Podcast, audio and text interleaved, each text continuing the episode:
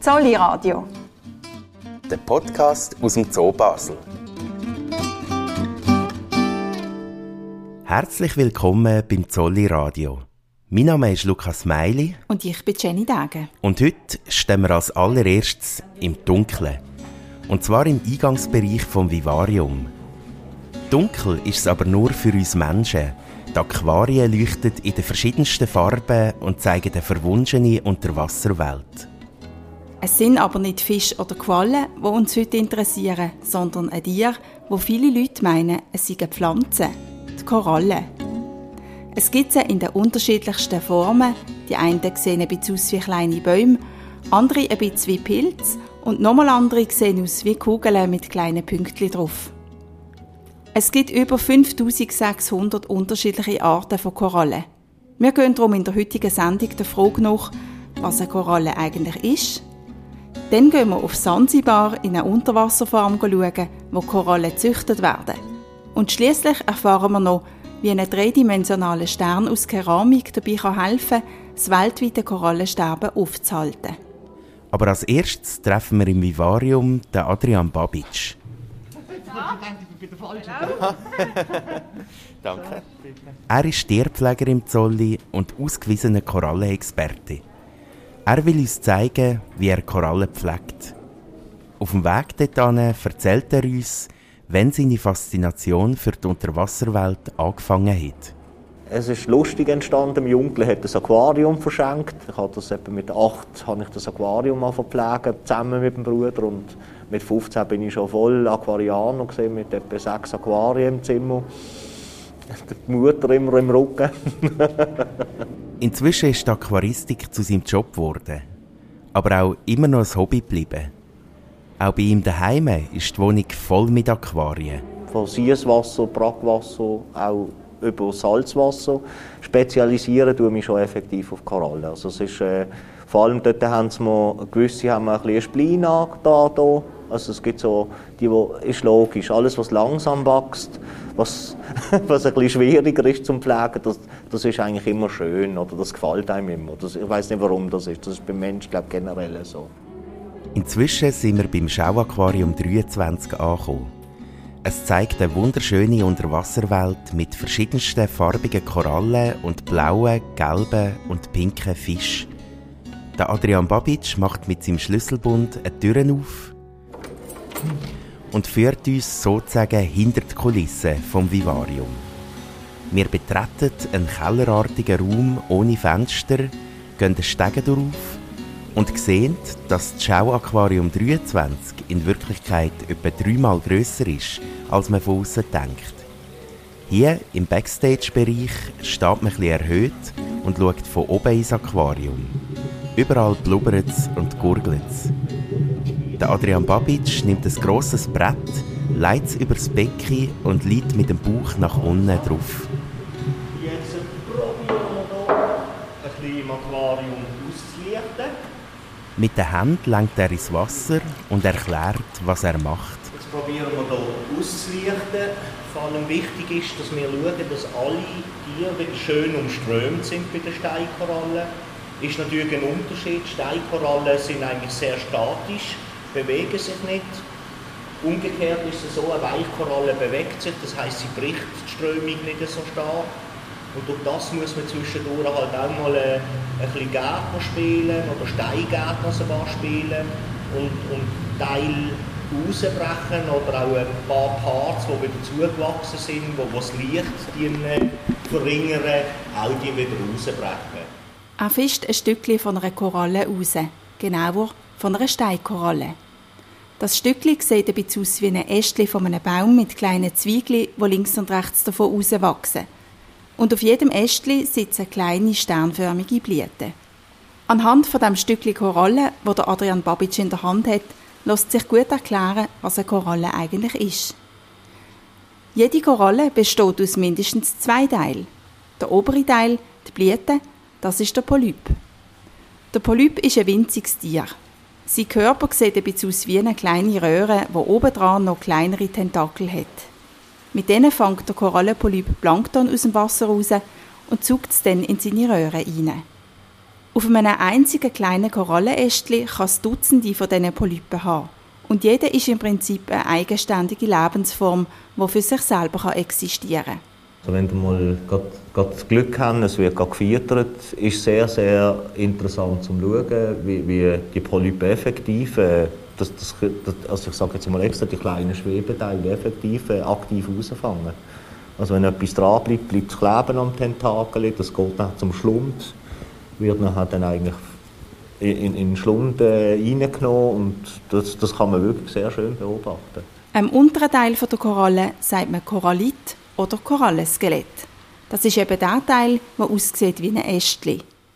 Damit so ein Korallenskelett entstehen kann, nehmen die einzelnen Polypen Kalk aus dem Wasser auf und bauen sich ihr Skelett gerade selber.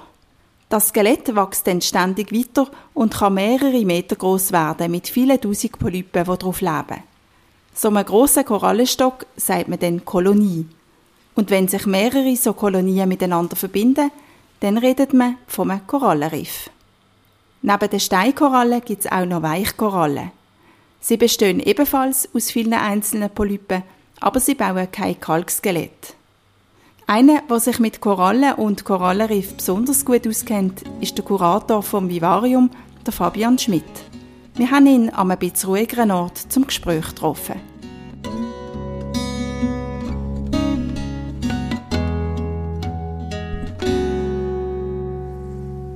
Fabian Schmidt, wir haben ja alle schon mal Korallen gesehen und ihre Schönheit bestaunt, wie sie so im Aquarium hocken und so ein bisschen der Wasserströmung sich bewegen. Und sie sehen dann fast so ein bisschen aus wie Pflanzen. Aber das stimmt ja nicht. Sie sind ja eben keine Pflanzen. Können Sie uns das mal erklären und ein Klarheit schaffen? Besucher, denke, die vorbeilaufen, sagen häufig die Pflanzen da. Das hört man immer wieder. Äh, aber es sind eben keine Pflanzen. Aber der wissenschaftliche Begriff dafür ist Anthozoa, also Blumentiere. Äh, das ist die Klasse, wo Korallen dazugehören. Äh, insgesamt gehört die Klasse zusammen mit äh, den Quallen in den Stamm der Nesseltiere, weil die haben mit den Quallen gemeinsam, dass sie so Zellen haben in der Haut, wo Nesselzellen sind, wo also verschiedenartige Tentakel sind, wo sie können praktisch Beute machen, also kleines Plankton, wo um sie herum schwebt, einfangen und, und dann fressen. Das ist die Gemeinsamkeit, die sie mit Quallen haben. Aber eben die, die Klasse heisst Blumenttiere, Anthozoa, und das gibt es etwa 5600 verschiedene Korallenarten. Die Klasse ist recht vielfältig, also unter Korallen verstehen wir meistens eine Steinkoralle, was nur eine Ordnung ist, äh, vielleicht noch die Weichkoralle, aber es gibt auch Seeanemonen, Scheibenanemonen, Zylinderrosen, äh, Hornkorallen. Also es ist eine recht vielfältige äh, Klasse. Wenn wir uns jetzt das Korallenriff ja vorstellen, dann schildert das ja meistens in so unterschiedlichen Farben. Aber jetzt haben Sie mir im Vorgespräch gesagt, Herr Schmidt, dass das gar nicht Korallen sind, die so farbig sind, sondern sozusagen ihre Untermieter. Können Sie uns mal so ganz grundsätzlich erklären, was passiert da genau? Wer ist da der Untermieter von dieser Koralle? Das sind sogenannte Zooxanthellen. Das ist nicht eine in sich geschlossene verwandtschaftliche Gruppe, sondern das sind verschiedene Gruppen von äh, Algen, und zwar Mikroalgen, also ganz kleine, und die nisten sich praktisch in der, in der Haut, in den Zellen vom äh, Wirt, also vom Blumentier, ein und äh, geben dann eigentlich die Farbe. Äh, und die betreiben eine Photosynthese. Also die kommen von ihrem Wirt, vom Blumentier, CO2 über und sie produzieren in dieser Photosynthese äh, unter dem Licht, darum ist das Licht so wichtig, äh, da tun sie Zucker, Stärke und Aminosäuren produzieren und Sauerstoff was wiederum dann äh, der Koralle, also dem Wirtstier, zugute kommt. Also sie haben praktisch, die sich gegenseitig mit den Stoffen beliefern, die sie brauchen. Und weil es eben in den Zellen der Koralle lebt, nennt man es Endosymbiont. Also in, sitzt im Wirtstier inne und Symbiose, weil halt beide einen Vorteil daraus haben. Man sieht es vielleicht ein bisschen auch, äh, wenn man äh, wir haben auch vorher schon gesagt, meistens reden wir über tropische Korallenriffe, wo bei 20 bis 26 Grad Wassertemperatur kommen. Es gibt auch im Kaltwasserkorallen. Lophelia zum Beispiel ist eine typische Kaltwasserkoralle. Und die kommt bei unter 20 Grad vor und die kommt auch relativ tief unten vor, wo es nicht genug Licht gibt. Und die hat eben kein Endosymbiont und die sind komplett weiß. Also das bedeutet eigentlich, wenn ein Korallenriff ausbleicht, das ist eigentlich dann, wenn, wenn die Algen ausgezogen ist? In der Regel ist es so, dass der Zooxanthell viel empfindlicher ist als Koralle selber. Das heißt, wenn eine Wassertemperatur steigt, dann stirbt das erste Endosymbiont ab. Und weil der eben die Farbe gibt, bleicht Korallen aus. Wenn man dann Korallen in, in, gute Umweltbedingungen bringt, also bessere Temperatur, in dem, also niedrige Temperatur in dem Fall, äh, dann wird sich Korallen erholen und es könnten neue Endosymbionten das besiedeln und Korallen wird weiterleben. Nur wenn das natürlich nicht korrigiert wird, der Umweltparameter, äh, dann können sich auch die Endosymbionten nicht, wiederholen, nicht erholen.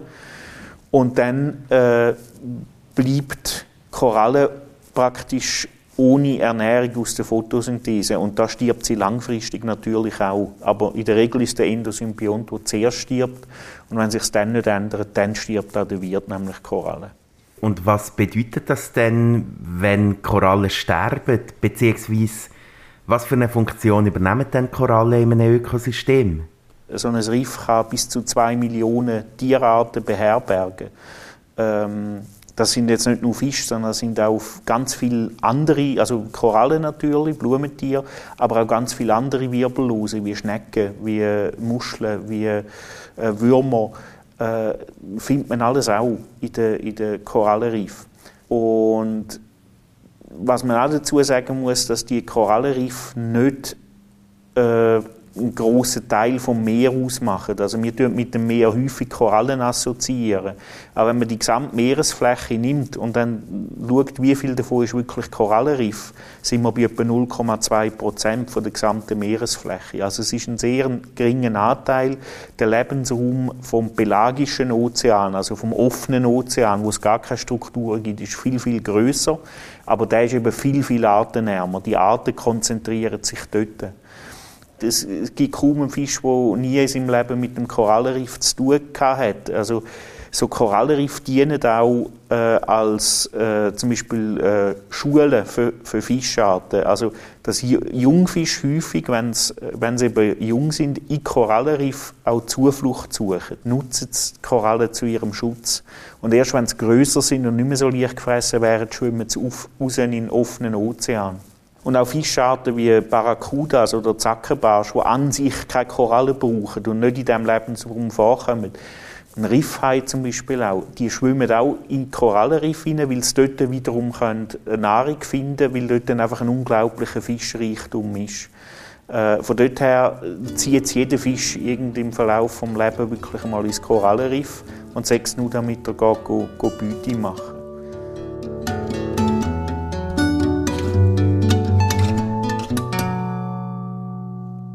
In der Korallenriff konzentriert sich also das Leben im Meer, sagt Fabian Schmidt. Ein Riff könne bis zu zwei Millionen Tierarten beherbergen. Darum werden Korallenriffe häufig auch als Regenwälder vom Meer bezeichnet. Und genau wie die Regenwälder am Land sind auch Korallenriffe vom Aussterben bedroht. Geschuld daran, da ist sich die Forschung einig, ist die vom Mensch verursachte Klimaerwärmung und die Verschmutzung der Meer.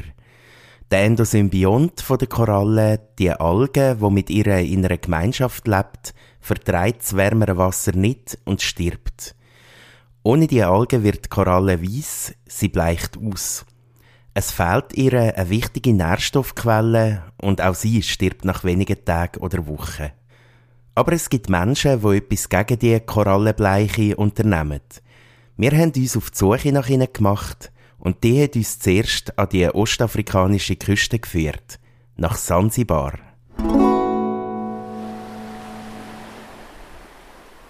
Sansibar. Schon der Name von dem Ort töne nach Sehnsucht und Verheißung. Das schreibt ein bekannter Schweizer Reiseanbieter auf seiner Webseite über die Inseln vor der ostafrikanischen Küste. Die Bilder zeigen ein tiefblaues Meer, weiße Sandstrände und märchenhafte Hotelzimmer mit luftigem Himmelbett.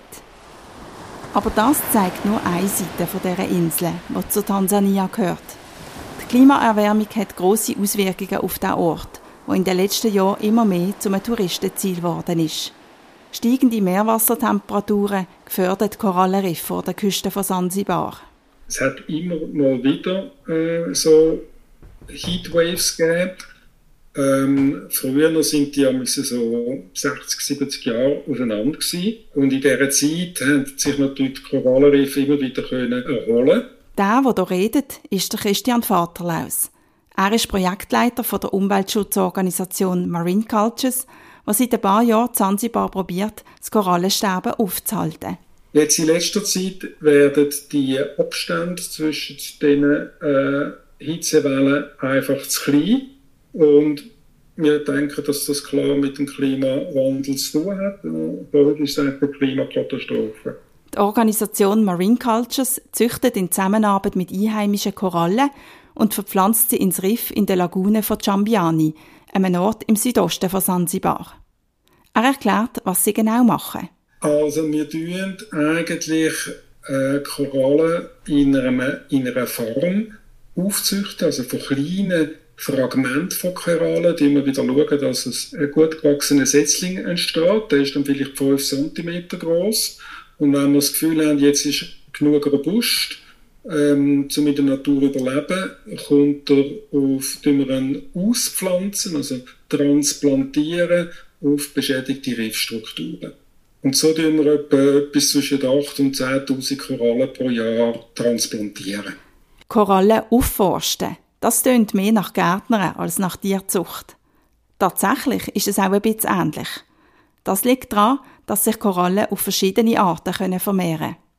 Einerseits haben sie, wie die meisten Tiere, eine sexuelle Reproduktion mit Eizellen und Spermien. Korallen können sich aber auch durch Fragmentation, also durch Auseinanderbrechen, vermehren. In der Natur passiert das immer wieder. Zum Beispiel, wenn eine starke Welle kommt und ein Stück Koralle abbricht. Wenn die Bedingungen stimmen, dann kann das abgebrochene Stück als eigenständige Koralle weiterleben. Aber die kurz aufeinanderfolgenden Hitzeperioden machen die Wiederaufforstung der Korallenriff extrem schwierig. Man sei 2015 eigentlich gut auf Kurs gewesen, sagt Christian Vaterlaus. Dann ist aber im 2016 äh, ein El Niño gekommen, also äh, da hohe Meerwassertemperaturen und haben die ganze Kulturen kaputt gemacht. Plus etwa noch fast 90 Prozent der Korallen da bei uns in der Lagune. Und im 17. haben wir dann alles wieder aufgebaut, also Korallenfarm wieder aufgebaut und wieder ein paar tausend äh, Korallensätzchen gehabt. Und dann ist wieder äh, äh, Hitzeperiode gekommen, also zu hohe Meerwassertemperaturen und Bleaching von der Korallen. Wir haben dann müssen unser Programm anpassen und schauen eigentlich heute, dass wir eine größtmögliche Diversität anbringen, also möglichst viele verschiedene Arten von Korallen. Und die Korallen, die es da wirklich heimisch sind, die versuchen wir zu vermehren in der Farm und dann äh, nachher wieder in der Natur auszupflanzen. Das Verschwinden der Korallen ist ein großes Problem. Es hat nämlich nicht nur Auswirkungen auf die Tierwelt, sondern auch auf die Menschen, die an der Küste leben. Ja, wenn es weniger Korallen hat, hat es weniger Fisch. Die Fische gehen und haben da einfach keine Lebensgrundlage und dann haben das auch die Leute nicht. Also, das ist ein ganz klarer, direkter Zusammenhang zwischen den Proteinen, die da in einem Küstengebiet verfügbar sind, dass es von denen immer weniger gibt. Wenn es weniger Fisch gibt, dann gehen die Leute mehr Muscheln sammeln und alles andere, was man essen kann und am Schluss hat es einfach nichts mehr. Wo wir sind, an der Ostküste, der Südostküste von Sansibar, haben wir relativ weit außen, etwa dreieinhalb Kilometer, ein grosses Korallenriff, ähm, wo die Welle bricht und durch das ist überhaupt das Leben da an der Küste möglich. Und wenn dort eigentlich das nicht mehr weiter wächst, wird es gefährlich für die Menschen. Auch der Tourismus könnte zum Problem für die Korallen werden. Beispielsweise, wenn Leute gehen tauchen und mit der Sonnencreme Chemikalien ins Wasser bringen, die für die Korallen schädlich sind. Das Team von Marine Cultures geht darum auch direkt auf Touristinnen und Touristen zu. Ähm, aber es ist tatsächlich so, dass wir Flyers produzieren für die Hotels, die in den Hotels rumliegen, um eigentlich das Verhalten mit mehr, äh, ein gutes Verhalten mit dem Meer beschreiben. Wir führen Touren durch, bei uns in der Korallenfarm äh, gehen äh, die Einheimischen hin mit den Touristen, um denen das zu zeigen. Wir machen Schnorcheltouren. Und da gibt es schon die Leute, die dann das äh, wahrnehmen, die finden das dann schon toll. Auf der anderen Seite äh, ist aber das Verhalten. Man geht in die Ferien, man fliegt, äh, man, man, man will dann jeden Abend Seafood essen. Sind belastende Faktoren. Das sind dann oft Leute, die von dem Ganzen nichts wissen wollen. Marine Cultures ist ein gemeinnütziges Umweltschutzprojekt. Es wird von verschiedenen Privatpersonen, Stiftungen und Organisationen finanziert, seit 2015 auch vom Zoo Basel. Marine Cultures ist sehr divers aufgestellt. In der Projektleitung arbeiten Leute aus der Schweiz wie der Christian Vaterlaus zusammen mit einheimischen Personen von Sansibar. Die Organisation schafft zudem Arbeitsplätze vor Ort. Neben den Korallenfarmer arbeiten vorwiegend Frauen aus Giambiani in einer Schwammzucht, wo Marine Cultures ebenfalls betreibt. Was fasziniert Christian Vaterlaus, der selber gern taucht, an Korallenriff? Korallenriffe sind sehr zentral ähm, und haben mich immer angefangen zu interessieren, weil halt so eine wahnsinnige Dichte von Leben dort ist und du kannst ganz nah dran. Auch zum Teil, früher können zum Teil mit grossen Fischen äh, tauchen und die sind nicht weggegangen. Äh, es ist schwierig, irgendwie sonst in der Natur an Tier so nah anzukommen, auf ein, zwei Meter und denen zuzuschauen oder einem Tintenfisch zuzuschauen, äh, was er macht. Das ist einfach etwas total Faszinierendes. Und es wäre schade, wenn das alles würde verschwinden würde.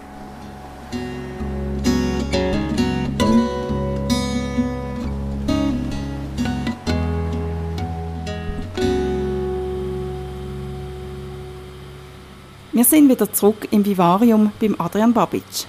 Er ist inzwischen fertig mit der Reinigung vom Schaubecken 23 und zeigt uns verschiedene Korallenfragmente, die er rausgenommen hat. Das ist jetzt ein Pozzilopora damicornis. Okay. Das ist eine Himbeerkoralle. Das ist eigentlich eine einfache Steinkoralle zum Haltern. Die ist jetzt auf einer Kelchkoralle drauf gesehen. Jetzt ist es halt so, dass meistens beide, wenn es so ein Stückchen abbricht, das Problem ist einfach, dass sie dann eine grosse Mutterstock beschädigen zum Beispiel. Das ist halt wie bei uns, wenn wir irgendwo eine Infektion haben oder irgendwas Nöckeli haben, dann sind wir schon einmal angeschlagen.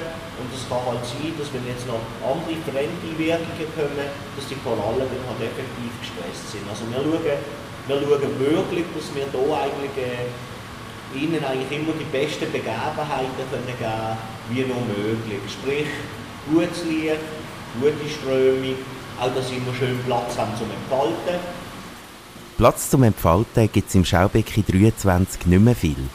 Die verschiedenen Korallen stehen sehr nah beieinander. Das führt auch bei Korallen zu Konflikten. Sie haben zwar keine Krallen oder spitzige Zähne wie andere Tiere, um ihr Territorium zu verteidigen, dafür haben sie giftige Nesseln und schädliche Enzyme, die sie an ihre Nachbarn abgeben können. Die, die Tiere die haben ja eigentlich immer eine Nachbarschaft nebenan und die Nachbarschaft die wird generell eigentlich ein bisschen bekannt. Es sind ja alles Gifttiere, also Nesseltiere, und die machen sich halt gegenseitig das Gewebe kaputt. Und teilweise können, können das so starke Beschädigungen sein, dass es der Steinkoralle zu einer Gewebsnekrose kann kommen okay? Und das kann dann sein, dass eben auch eine Koralle zum Teil eben ganz äh, nekrotisch grosse Flächen bekommt aber man muss eigentlich dort dafür ein bisschen schauen, dass man da nicht zu feste Beschädigungen an der Koralle produzieren oder hervorrufen, auch wenn sie sich gegenseitig äh, bekämpfen in dem Sinn. Ich kann es schon fast wirklich auch wie beim Menschen anschauen. Ich glaube, man hat auch ein Konkurrenzverhalten da im Nachbarn. Wir haben ab und zu Glück und nette Nachbarn, also ja. so ist es nicht.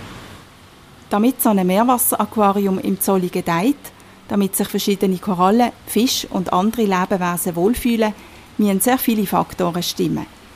Die Temperatur muss richtig eingestellt sein, Die Strömung muss stimmen, der Nährstoffgehalt muss exakt abgestimmt sein.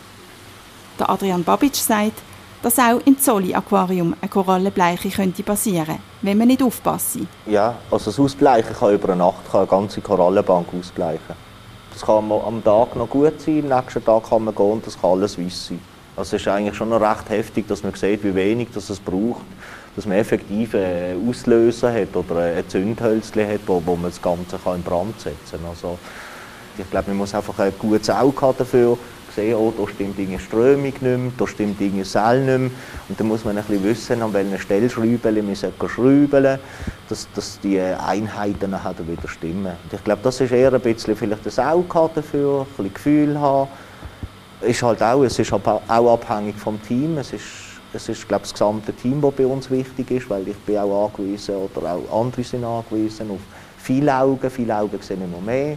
Und ich glaube, wenn wir uns auch gegenseitig die Informationen weitergeben, ist das ein ganz wichtiger Punkt. Also wenn man sieht, oh, da ist etwas mal nicht so ganz geheisch, du gestern ist nicht so gut gesehen, schau noch einmal dort.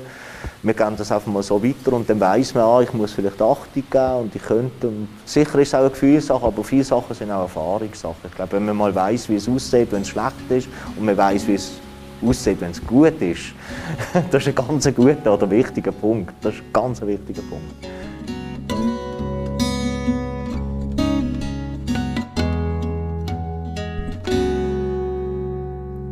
Wir haben vorher gehört, dass das Team von Marine Cultures an der Küste von Sansibar Korallenriff aufforstet. Der Christian Vaterlaus hat gesagt, dass sie 8000 bis 10.000 neue Korallen im Jahr auspflanzen. So lokale Projekte wie Marine Cultures sind enorm wichtig für die Erhaltung der Korallenriff. Aber auch auf globaler Ebene wird dem Korallensterben nicht einfach zugeschaut. Seit über 20 Jahren forscht der Dirk Petersen auf dem Gebiet der Korallenzucht.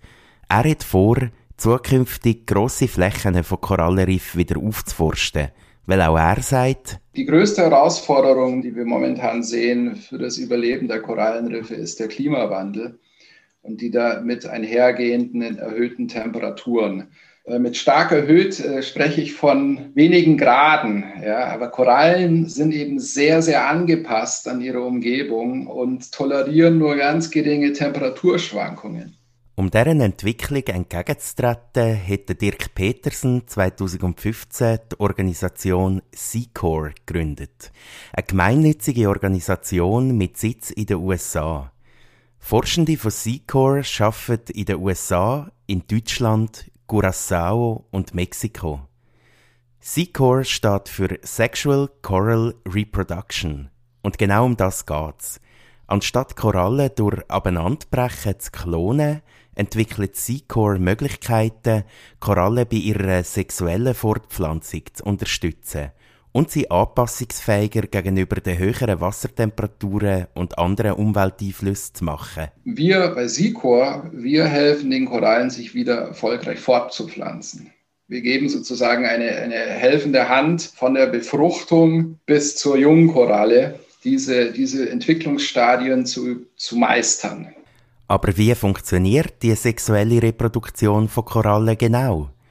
Der Dirk Petersen erzählt, dass Korallen einisch im Jahr leichen. Über mehrere Nächte geben sie ihre Eizellen und Spermien ins Wasser ab. Das ist ein unglaubliches Naturschauspiel. Also ich sehe das Massenleichen oft und habe es oft gesehen und es ist noch immer ein Wahnsinnsbild und sehr, sehr beeindruckend. Sie müssen sich vorstellen, dass sich die Korallen verabreden. Das heißt, plötzlich sieht man, dass sich bei manchen Arten auf den äh, Polypen ähm, Eispermapakete ähm, zeigen. Und dann plötzlich werden die ins Wasser ent, entlassen oder freigegeben und driften so langsam zur Wasseroberfläche. Und das sind dann Millionen davon. Das ist wie, wie wenn, es unter Wasser schneien würde, nur in die andere Richtung. Das faszinierende Naturschauspiel findet bei vielen Korallenarten einisch im Jahr statt, immer um den Vollmond herum und dauert etwa drei bis vier Nächte. Die Leute von Seacore tauchen dann ins Riff und sammeln die Eizellen und Spermien ein. Im Labor findet die Befruchtung statt und in kurzer Zeit entstehen Korallenlarven. Die winzigen und sehr empfindlichen Larven bringen die Forscherinnen und Forscher von Seacor dann wieder ins Meer. Aber damit sie sich gleich geschützt entwickeln werden auch sie dabei unterstützt. Da haben wir eine Methode entwickelt, die wir im Englischen Crip nennen oder im Deutschen äh, Krippe. Ähm, das ist ein großes Bassin, wie, wie, ein, wie ein Swimmingpool, den wir ins Meer setzen. Der schwimmt auf der Wasseroberfläche und das ist so ein Enclosure. Ähm, das heißt, dass, dass Wasseraustausch stattfinden kann durch, durch ähm, ganz feines äh, Gitter, aber dass die Larven geschützt sind äh, vor, vor Fressfeinden ähm, und sie werden auch nicht verdriftet, äh, zum Beispiel in das, das offene Wasser. In der Natur sinken die Larven dann von der Wasseroberfläche auf den Meeresboden und suchen sich einen guten Ort, wo sie sich ansiedeln können. Wenn eine Korallenlarve sich einisch für einen Standort entschieden hat, kann sie nicht mehr weg, weil Korallen auf dem Untergrund festsitzen. Bei Seacore hilft man den Larven, indem man ihnen gewissermaßen den idealen Boden schon vorbereitet. Die Organisation hat ein Siedlungssubstrat entwickelt, wie der Dirk Petersen sagt. Das sieht ein aus wie ein faustgrosser, dreidimensionaler Stern mit vier Zacken.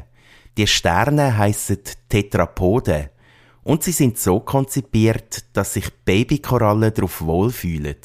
Der Dirk Petersen zeigt uns so einen Tetrapod. Das sieht ein bisschen skurril aus und äh, da sieht man diese Vertiefungen oder beziehungsweise Erhöhungen.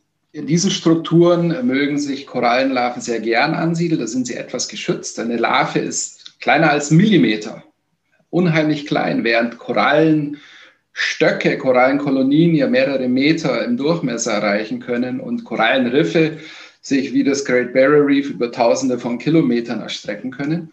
Aber alles beginnt mit dieser kleinen Larve, die winzig ist Etwa 2000 von diesen Tetrapoden werden dann in die Krippe auf der Wasseroberfläche hineingelassen. Auf einem Tetrapod siedeln sich dann über 20 Korallenlarven an. Das Ziel ist, dass am Schluss eine davon überlebt und zu einer Koralle anwächst. Nach etwa zwei Wochen werden sie dann ins Riff ausgesetzt. Dank dieser Sternform driften sie nicht im Wasser um, sondern verhaken sich ziemlich schnell auf dem Meeresgrund.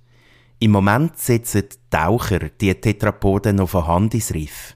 Der Dirk Petersen hat aber andere Ziele. Die Wiederaufforstung von Riffen ist, ist nur ähm, praktikabel, wenn sie kosteneffizient durchgeführt werden kann. Also momentan ist zum Beispiel der Kostenrahmen für Korallen, die durch Fragmentation wieder ins Riff zurückgesetzt werden, liegt so bei um die 30 Dollar pro Koralle. Unsere Kosten pro Koralle liegen bei 5 bis 15 Dollar, 5 bis 10 Dollar. Und äh, unser Ziel ist es, also ähm, unter 1 Dollar zu kommen. Das lässt sich nur machen, wenn man eben sehr viele Korallen in kurzer Zeit mit möglichst wenig Manpower ins Riff bekommt. In den nächsten ein bis zwei Jahren werden wir ein Pilotprojekt starten, wo wir eine größere Anzahl von Tetrapoden von, von Booten aus ins, ins Riff setzen. Das heißt, durch Taucher ähm, kann man eben nur sehr lokal und im begrenzten Maßstab arbeiten. Und wenn wir mehrere äh, tausend Substrate in kurzer Zeit von der Wasseroberfläche aus einbringen können, ist das natürlich wesentlich effizienter. Eine andere ähm, andere Forschungsrichtung äh, ist, sind Roboter. Das heißt, dass wir in Zukunft mit Robotern die Substrate setzen können ins Riff.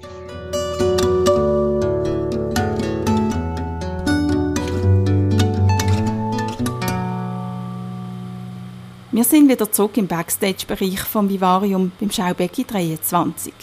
Im Beitrag haben wir gerade gehört, dass man bei Seacor auf die sexuelle Vermehrung von Korallen setzt. Wie ist das im Vivarium bei der Koralle von Adrian Babic? Es ist oft, oftmals, weil wir es nicht extra provozieren im Aquarium, weil es kann das ganze System kollabieren Weil das Blöde ist meistens, alle Korallen machen es dann aufs Moll abgestimmt. Da geht so viel Eiersperma in ein Becken ab, dass das Becken komplett kippen kann.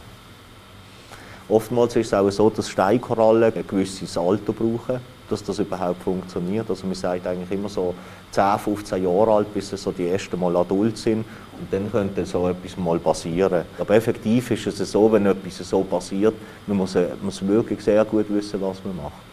Also da muss man wirklich sofort sehen, man muss sofort reagieren. Es kann den ganzen Fischbestand kosten in einem Aquarium. Also es ist nicht unbedingt äh, ganz ohne. Der Adrian Babic vermehrt seine Korallen im Zolli und daheim vor allem durch Fragmentation, also durch Auseinanderbrechen. Je nach Korallenart muss er dafür tief in die Werkzeugkiste greifen. Also man hat, ich habe Hammer, ich habe Säge, ich nehme sogar teilweise Trenn Trennscheiben für grosse Korallen. Das ist halt immer ein das Problem, weil alles verbrennen tut. Und in der Wohnung kommt das nicht so gut. Es ist halt, äh, meine Nachbarn denken eh ab und zu ein bisschen, der spinnt. ein Außerirdischer, aber es ist effektiv so, dass man eigentlich wie in einer Werkstatt äh, die normalen Werkzeuge braucht. Also von, von Kneifzangen, Seitenschneider, Schraubenzieher, es wird eigentlich Bohren, gesägt wird, gekämmert wird natürlich. Also man hat eigentlich effektiv, man hat eigentlich die gesamte Palette, die man in einer Werkstatt verwendet. Viele Tierpflegerinnen und Tierpfleger haben eine handwerkliche Lehre gemacht, bevor sie zum Zolli gekommen sind. So ist auch der Adrian Babic ausgebildeter Schlosser. Ja, vielleicht lasse ich einfach den Hammer wegen dem nicht aus der Hand. Nein. Nein, es ist ja so. Ich glaube, äh, ja, ich bin doch 15 Jahre fast äh, Berufsschlosser und habe dort aber auch sehr, äh, ich, ich habe es auch sehr gerne ausgeübt. Also den Hammer habe ich eben nie können sein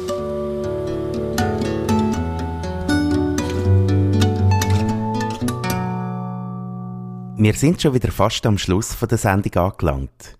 Auch für diese Sendung sind wir wieder im Zolli, Fragen von Besucherinnen und Besuchern sammeln, das mal natürlich im Vivarium. Die Fragen werden beantwortet von Fabian Schmidt und dem Adrian Babic. Und die erste kommt von einer jungen Zolli-Besucherin, die gern aktiv werden im Kampf gegen das Korallensterben. Ähm, ja, äh, was man machen kann, dass sie halt erhalten bleiben, weil die sterben ja jetzt ab und das ist ja nicht gut. Und was kann man da so machen, so daheim oder allgemein? Ja. Ja, ich, ich finde, ich persönlich gebe das immer eine Vierung immer so schön mit, das eigentlich das Wasser zu schützen. Effektiv. Also ich, ich bin ein wahnsinniger Fan vom Wasser. Ich glaube, das Element ist auch unser Leben. Und ich glaube, in der Schweiz hat man einfach ein bisschen man verliert das ein bisschen aus den Augen, weil wir, wir, wir spielen doch schon Toiletten mit Trinkwasser und ich glaube, das ist uns nicht wirklich bewusst oftmals. Ja, und, und eben bewusster umgehen, weil auch was wir an Wasser oder ins Wasser da gehen, kommt letztlich im Meer auch, wenn die Schweiz selber nicht am Meer liegt wenn ich im Meer gehe, tauche, ähm, ich, muss ich mich wirklich mit Sonnencreme einschmieren, wo, wo ich nachher dann ins Meer bringe. Äh, wenn ich dort gehe, schnacheln, eben, was kann ich alles kaputt machen mit meinen Flossen, dass ich dort dann auch sehr viel bewusster bin und halt vielleicht nicht äh, ins, ins allerletzte Paradies, wo noch niemand war, sondern durchaus auch respektieren, wenn es heisst, das ist ein, ist ein Reservat und dort bitte keine Zugänge. Wie schießen eigentlich Korallen ihre Nesseln ab? Vielleicht muss man die Korallen vielleicht noch einmal, man muss vielleicht ein bisschen näher gehen. Und dann muss man den Polypen mal anschauen. Und dann bei den Polypen sieht man dann einmal wie kleine Fangtentakel. Und auf diesen Tentakeln sind noch einmal Strahlen. Also es wird eigentlich Oberfläche wird Oberfläche und es wird Oberfläche. Es wird immer feiner. Und auf diesen kleinen, feinen Strahlen sind dann die kleinen äh, wie soll ich sagen, Nesselzellen eigentlich äh, beherbergt. Und die haben eigentlich wie, wie der Venusfliegefall, also die Pflanze kennt, hat die wie Auslöser dran, Gnydozyl heißen die. Sobald die Gnydozyl eigentlich berührt werden, explodiert die Nesselkapsel eben mit einem Druck von 50 Bar. Also es ist ein unglaublicher Druck, wenn man einmal ein Velopneu aufpumpt hat und weiss, die, die, die Nestelkapsel explodiert so. Und das ist eigentlich auch die schnellste Bewegung, die ausgeführt wird von einem Tier in der Natur.